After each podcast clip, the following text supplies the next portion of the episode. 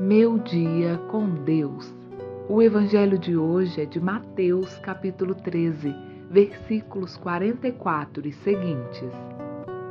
Naquele tempo, disse Jesus a seus discípulos: O reino dos céus é também semelhante a um tesouro escondido num campo. Um homem o encontra, mas o esconde de novo, e cheio de alegria, vai e vende tudo que tem para comprar aquele campo. O reino dos céus é ainda semelhante a um negociante que procura pérolas preciosas. Encontrando uma de grande valor, vai e vende tudo que possui e a compra.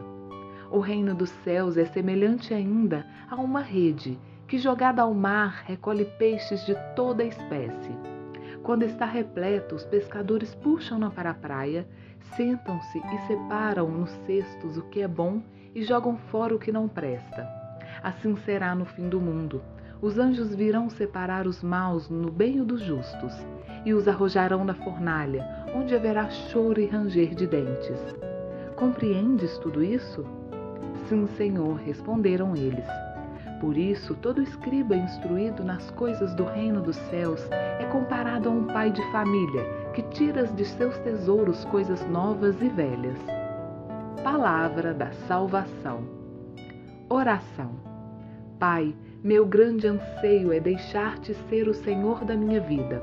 Fazer-me suficientemente audacioso para renunciar a tudo quanto me afasta deste objetivo. Domtotal.com, a sua revista de notícia e análise.